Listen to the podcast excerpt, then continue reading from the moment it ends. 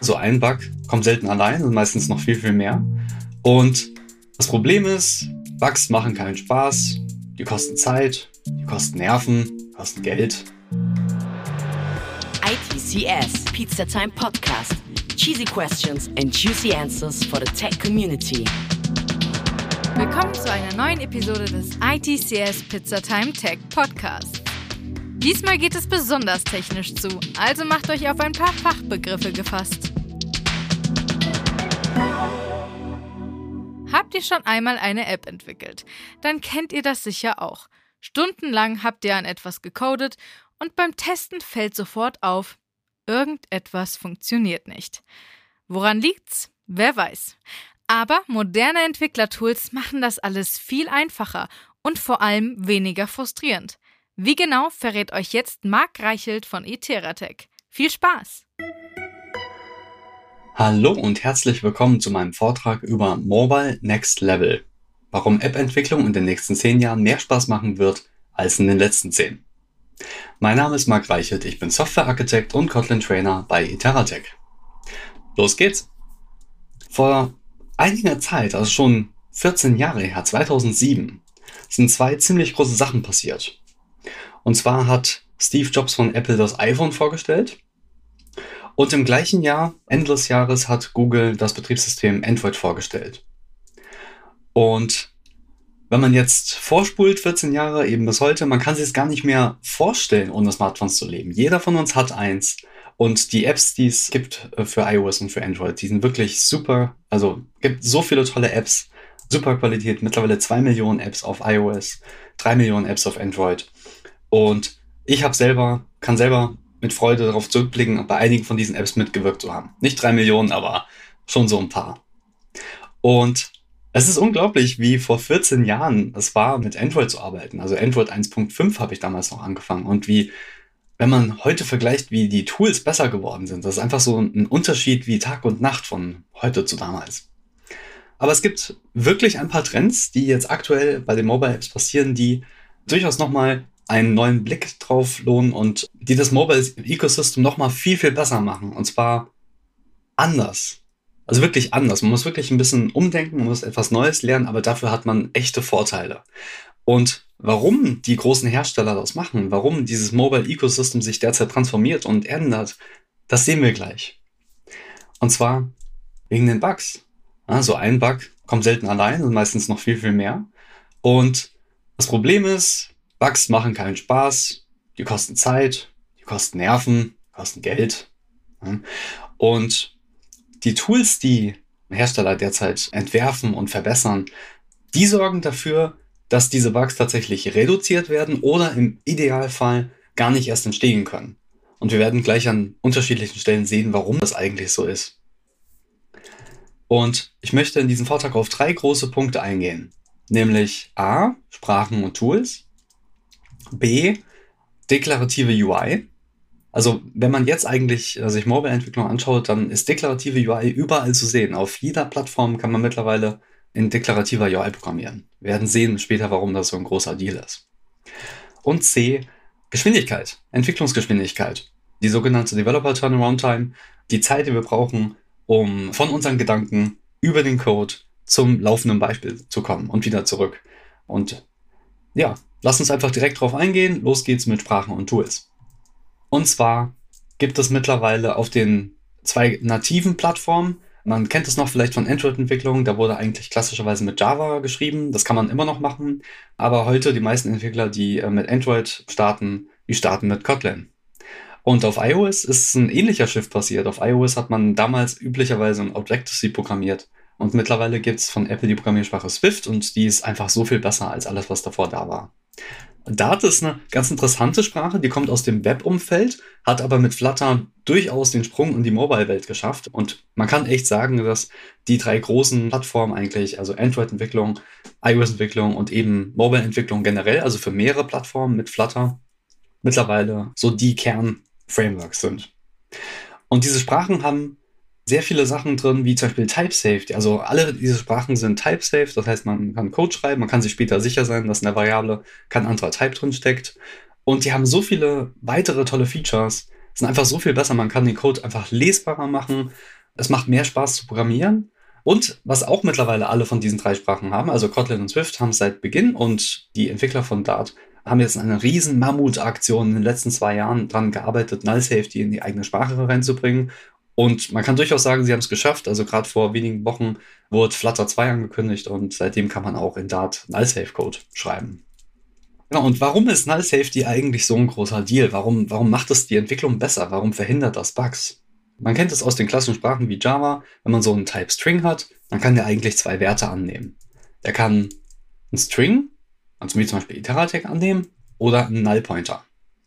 Und daher kennt man auch die ganzen Null Pointer Exceptions. Wenn man halt eine App hat und dann kommt in irgendeiner Variable, vielleicht vom Backend, irgendwie einfach Null runter, man greift auf die Variable zu, dann crasht die App. Dann gibt eine Null Pointer Exception.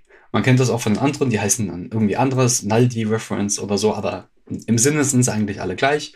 Wir haben das Problem hier an der Stelle, dass äh, zur Runtime eigentlich ein Crash passieren kann, den wir eigentlich schon verhindern hätten können zur Compile-Zeit. Und genau das machen diese Sprachen. Die Sprachen sagen, okay, dieser Type aus den alten Sprachen, der wird jetzt zu einem Nullable Type. Wir benennen den einfach um. Der heißt jetzt nicht mehr String, sondern der heißt String Fragezeichen. Das heißt, der kann ein echter String sein oder Null. Und dann haben die Sprachen gesagt, okay, wir machen jetzt einen neuen Type, der heißt String, der klassische Type String, und der darf keinen Null Pointer mehr drin haben. Ja, also darf einen Wert annehmen, aber er darf nicht null werden. Und jetzt sehen wir gerade mal an einem Kotlin-Beispiel, warum das so toll ist. Ähm, während man in der IDE tippt, ich tippe jetzt zum Beispiel einen Code ein, ich will einen User und ich will den mit null initialisieren, dann sagt die IDE sofort, das darfst du nicht, das geht nicht. Und wenn ich jetzt eine Nullable-Variable habe und die ist irgendwo weiter oben definiert und ich weiß nicht, dass sie Nullable ist, aber ich versuche jetzt darauf zuzugreifen, dann sagt mir die IDE auch sofort, Moment mal, das könnte hier zu einem Problem führen. Und auch in einem anderen Fall, ich habe eine Funktion und die Funktion erwartet ein Null-Save-Type, dann sagt die IDE mir auch sofort, okay, du darfst keinen Nullable-Type jetzt reinstecken. Und das Schöne daran ist, wir kommen wieder auf die Bugs von vorhin zu sprechen, während man eben diesen Code tippt, sagt die IDE, nee, hier könnten Bugs entstehen, macht das lieber nicht. Und dann können sie gar nicht erst entstehen. Ja, die, die lassen das hier gar nicht erst zu. Das heißt, ein Bug, den man gar nicht erst reinbringen kann, ist natürlich der beste nicht vorhandene Bug. Ja? Nicht vorhandene Bugs sind die besten Bugs. Und die Sprachen sind sehr, sehr cool. Alle möglichen weiteren Features. Man kann mittlerweile sehr gut funktional programmieren. Sealed Classes aus Kotlin sind ein gutes Beispiel. Die Sprachen erlauben es einfach sehr schönen, sauberen, einfach zu lesenden Code zu schreiben. Und das ist wirklich wichtig, denn wenn man lesbaren Code schreiben kann, dann kann man ihn später auch nochmal lesen, wenn es ein Problem gibt. Dann kann man später nochmal gut einfach den Code verstehen. Also eigentlich, was wir als Softwareentwickler machen, wir lesen eigentlich mehr Code, als zu schreiben. Und im Idealfall, was natürlich das Beste der Gefühle ist, wir löschen auch gerne Code. Also auch ein schönes Gefühl. Genau, das war zu den Sprachen Kotlin und Swift und Dart. Dann gehen wir zu Teil 2 über, nämlich der deklarativen UI. Wie hat man das denn früher gemacht? Beziehungsweise eigentlich immer noch. Man macht das eigentlich klassisch immer imperativ. Und imperativ, das sehen wir gleich, ist, dass man wirklich manuell die View States ändern muss. Und deklarativ heißt, wir schreiben eine Funktion, die unseren State nimmt und eine UI ausgibt. Das heißt, in deklarativer UI kann man sich eigentlich immer folgende Formel merken. Die UI, die wir haben, ist immer eine Funktion von einem State. Und das Einzige, was wir hier erstmal definieren, ist die Funktion. Und States sind einfach die Parameter, die in diese Funktion reinkommen. Wir sehen auch gleich, warum das so ein großer Deal ist. Einmal ein Beispiel. Wir wollen Login-Screen machen mit einer E-Mail-Adresse, mit einem Passwort und mit einem Login-Button. So, und wenn man jetzt den Login-Button drückt, dann schicken wir einen Netzwerk-Request an das Backend für den eigentlichen Login. Und dann wollen wir alle Views blockieren. Wir wollen sie disablen. In der klassischen Welt, in imperativen Welt, könnte ich jetzt sagen, okay, ich ändere jetzt wirklich den State von View 1 und sage enabled true. Ich ändere den State von View 2 und sage enabled true. Und wenn der Login gerade in Progress ist, dann sage ich eben enabled gleich false. Und man sieht auch schon hier auf der linken Seite, hier ist die UI eigentlich schon gar nicht definiert, die ist woanders definiert. Ähm, in Android hat man das oder macht man immer noch in XML-Layouts. Und im Gegensatz dazu in der deklarativen UI schreiben wir die UI wirklich hin. Also wir definieren hier eine Funktion, die heißt Login. Die bekommt einen Parameter in Progress. Das ist unser Login in Progress Parameter. Und wir sagen, wir hätten gerne Column, das heißt, die Views sind untereinander und dann haben wir zwei Textfelder und einen Button. Und wir sagen, die sind enabled, wenn dieser in Progress auf false ist. Also mit dem Ausrufezeichen. Und das ist genau das, was ich eben angekündigt habe mit UI ist gleich f von State. Die UI ist eben das, was wir in der Funktion definieren. Wir beschreiben, welche UI wir haben wollen, basierend auf dem State, der reinkommt. Und warum das so schick ist, sehen wir gleich. Wir haben nämlich hier links, habe ich mal so einen kleinen Bug einfach eingebaut, deswegen auch etwas mehr Code, als man eigentlich schreiben könnte, weil wir ändern hier die View States. Wir sagen den Views direkt, was sie zu tun haben. Das heißt, wir haben eigentlich unseren eigenen State, das sind die Daten, also die Variable in Progress, und wir müssen das selber übersetzen und sagen den Views dann selber, was sie zu tun haben. Aber wir können natürlich Fehler machen dabei. Vor allem können wir Fehler über Zeit machen. Und um das mal zu beschreiben, zeige ich das mal noch klassisch. Linke Seite, hier ist imperative UI.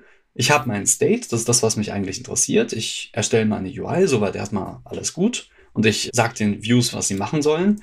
Jetzt ändert sich das State und ich sage den Views, jetzt mach mal bitte was anderes. Aber die Views haben sich selber ein State gemerkt. Also hinter UI steckt eigentlich noch ein View State. Und hinter UI 2 auch. Und dieser State ändert sich über die Zeit. Das heißt, wir haben UI UI 1, UI 2, UI 3 und wir haben plötzlich einen Fehler eingebaut irgendwo und dieser Fehler schleicht sich jetzt immer weiter durch die Zeit durch. Man kann sich das vorstellen wie in einem Fußballstadion, man hat 100 Personen irgendwie da stehen in der Mitte, man hat diesen Personen irgendwie angewiesen, an einer bestimmten Stelle zu stehen. Jetzt sagt man Person A, jetzt geh mal dahin. Jetzt sagt man Person B, jetzt geh mal dahin. Jetzt schleicht sich irgendwo ein Fehler ein und am Ende weiß man gar nicht mehr, wo die ganzen Leute eigentlich stehen müssen, weil man hat so im Kopf das mentale Modell, also der State, aber es gibt noch diesen anderen View-State, nämlich die ganzen Leute, die im Stadion sind und die wir bewegen wollen. Aber wir haben irgendwo Fehler eingebaut und irgendwann muss man quasi zum Startpunkt zurück und sagen, okay, jetzt befüllen wir das Stadion komplett neu und die 100 Leute stellen sich wirklich auf die Startposition. Und bei der deklarativen UI, im Gegensatz dazu, ist es so, wir haben die Funktion geschrieben und wir stecken einen State 1 rein, zum Beispiel in progress gleich false. Dann ändern wir den State, sagen in progress gleich true und die Funktion, die wir geschrieben haben, die ändert sich nicht. Die gibt eben jetzt eine andere Art von UI aus. Und genauso im dritten Fall. Und die Frameworks, die eigentlich das Ganze machen mit deklarativer UI, die machen das sehr effizient. Die sagen natürlich nicht, okay, ich befülle das ganze Stadion jetzt neu mit Leuten oder so. Die sagen, okay, im ersten Fall sah es so aus, im zweiten Fall sah es so aus. Und jetzt kümmert sich das Framework selbst um diese Änderungen zu synchronisieren. Und das ist genau der Sinn, warum diese deklarativen Frameworks so ein großer Deal sind, weil sie nehmen uns dieses Synchronisieren zwischen dem State, den wir haben wollen, und der UI, die dann rauskommt, ab. Das heißt, die UI ändert sich automatisch mit dem State. Und das ist so der größte Shift, der derzeit in der Mobile-Entwicklung stattfindet. Das geht immer noch.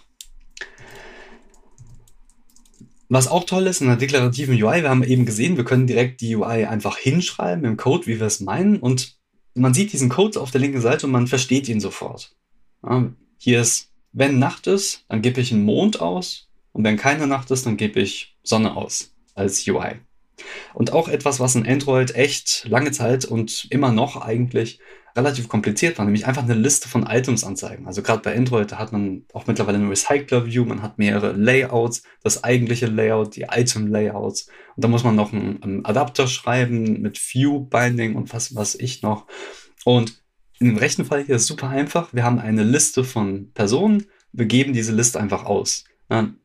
Und das Schöne ist, wir können wirklich hier einfach wirklich die Programmiersprache unserer Wahl nehmen. In diesem Fall bei Jetpack Compose Kotlin, bei Swift UI ist es Swift, bei Flutter ist es Dart. Und wir können einfach Code schreiben und die UI eben transformieren, wie wir das jetzt basierend auf den Daten wünschen. Es macht einfach so viel mehr Spaß und der Code ist natürlich auch viel lesbarer äh, dadurch und dadurch auch wieder verständlicher und später besser änderbar. Und dadurch, dass wir die States nicht mehr selber synchronisieren müssen, geht halt auch nochmal eine ganze Klasse von Bugs einfach so verloren. Ja, die die gibt's einfach nicht mehr. Gibt neue Bugs, andere Bugs, aber man muss ein bisschen in dieses gedankliche Modell reinkommen, in diese reaktive Programmierung dann auch. Genau, es gibt mittlerweile bei Android in der Beta, das heißt also dieses Jahr wird wahrscheinlich noch die Stable rauskommen, ähm, Jetpack Compose. Auf der Apple-Welt gibt es äh, Swift UI, da hat Apple etwas richtig, richtig Cooles gebaut. Und bei Flutter ist es eben das Flutter-Framework, mit dem man eben auch iOS und Android und mittlerweile auch Desktop-Apps machen kann. Und ich habe hier zwei Links, jeweils zu einem Video. Das linke zeigt, wie man in Jetpack Compose eine Liste mit Items schreiben kann. Und diese Liste bekommt dann auch verschiedene Sections und die Sections werden dann auch noch sticky. Und das ist einfach so wahnsinnig cool, dieses Video anzusehen. Und als Android-Entwickler der letzten zehn Jahre denkt man sich, wow, es war so schwierig, es war so viel einfach, ich will es haben. Und das begeistert mich einfach so sehr auf diese neue Entwicklung in den nächsten zehn Jahren. Und auch SwiftUI, das zweite Video kann ich auch mal empfehlen, einfach mal reinzuschauen, das ist einfach unglaublich cool, wie man eben in der IDE einfach den Code eingibt. Und die UI sieht man auch sofort, was sich ändert. Und der Code ist einfach so schön kurz und elegant zu schreiben, das macht einfach Spaß. Und Flutter sowieso. Ja. Okay, das war der zweite Punkt. Deklarative UI. Deklarative UI ist here to stay und ähm, es macht definitiv Sinn, sich das anzuschauen. Kommen wir zum dritten Thema, nämlich Geschwindigkeit. Die Macher dieser Sprachen und dieser Frameworks und der Entwicklungstools sind immer weiter dabei, die Sachen zu verbessern. Also vor zehn Jahren hat das noch ewig gedauert, teilweise bis man mal eine Android-App gebaut hat. Ist natürlich heute auch noch so, wenn man diesen klassischen Weg verwendet. Aber gerade da an der Stelle Jetpack Compose zum Beispiel kann man innerhalb von einer Sekunde von ein paar Sekunden einfach das Preview bekommen von seinem Layout, das man im Code geschrieben hat. Das heißt, es wird sofort kompiliert. Und die Kotlin-Macher sind auch dabei, die Compilation Speed um das vier- bis fünffache zu steigern. Das ist schon wahnsinnig cool. Und auch bei Swift, bei Swift UI, wenn man Swift UI, wenn man die Preview in Xcode offen hat, dann kann man einfach auch den Code ändern und ähm, relativ schnell, da geht, ich, ich weiß nicht, innerhalb von ein paar Sekunden oder eine Sekunde, sieht man auch sofort eigentlich, was die Änderung ist. Und auch bei Flutter, ich meine, bei Flutter, das ist eigentlich so das schnellste von allen, das ist wahnsinnig cool. Flutter hat Hot Reload, das heißt, man kann einfach Code schreiben und das wird dann direkt live übertragen. Man speichert den Code und während man den Code noch speichert, wird diese Codeänderung übertragen zum Emulator. Man sieht sofort dann die Änderungen live in der App. Man kann die App einfach laufen haben und man kann zehnmal die Farbe ändern. Es macht die Entwicklung so viel schöner, so viel schneller. Und jetzt, warum das jetzt eigentlich auch dazu führt, Bugs zu verhindern, ist nämlich genau das, dass wir durch diese Geschwindigkeitssteigerung wir haben auf der linken Seite haben wir irgendwie so in unserem Kopf haben wir das mentale Modell, wie die UI auszusehen hat. Und dann müssen wir erstmal sehen auf dem Rechner, okay, wir schauen uns jetzt an, wie diese UI jetzt aussieht und damit sehen wir, oh, da ist jetzt irgendwie ein Fehler passiert oder so. In dieser echten Welt, also wenn jetzt die App läuft, dann sehen wir, okay, da ist jetzt ein Fehler gerade entstanden, ist ein Bug entstanden. Und je schneller wir diese Zyklen drehen können, desto schneller können wir diese Bugs einfach auch wieder rausschmeißen, weil wir sehen, oh, das sollte gar nicht so sein aber es kostet mich nur eine Sekunde, es zu ändern. Ich probiere das mal aus. Nee, ist immer noch da. Ich probiere es nochmal aus. Nochmal eine Sekunde oder zehn Sekunden und plötzlich sieht man, oh, der Bug ist verschwunden. Ja, und genau deswegen, diese ganzen Tools, vorhin auch gesehen mit den Sprachen, ich tippe sofort etwas ein und die IDE sagt mir sofort, was Sache ist. Und es gibt noch viel, viel mehr eigentlich bei diesen ganzen Tools, die also so viel mehr Spaß machen. Nochmal kurz als Rückblick. Wir haben kurz gezeigt, dass die Tools und Sprachen viel, viel besser geworden sind als damals. Wir haben gezeigt, dass es mittlerweile deklarative UI gibt im Gegensatz zu imperative UI und dass das natürlich auch nochmal den Code viel lesbarer macht und dass man damit noch mehr Bugs eigentlich aus dem System rausbekommt. Macht auch mehr Spaß zu entwickeln. Und natürlich Geschwindigkeit. Die Macher der Sprachen und Frameworks und Tools sind immer darauf bedacht, immer schneller zu werden, das Tooling zu verbessern. Und insgesamt muss ich sagen, Wahnsinn, jetzt in dieser Zeit Mobile-Entwickler zu sein. Es macht einfach Spaß, es macht Bock auf mehr. Das ist super. Ja, und ich hoffe, ich konnte euch ein bisschen begeistern dafür und aufzeigen, warum eigentlich die Entwicklung in den nächsten Jahren viel, viel besser wird als noch, noch zuvor. Und hoffe, dass ich den einen oder anderen oder die ein oder andere begeistern konnte für Mobile-Entwicklung. Falls ihr begeistert seid oder falls ihr Lust habt, mit uns zu reden, dann kommt doch zu unserem Stand hier auf der ITCS. Vielen Dank.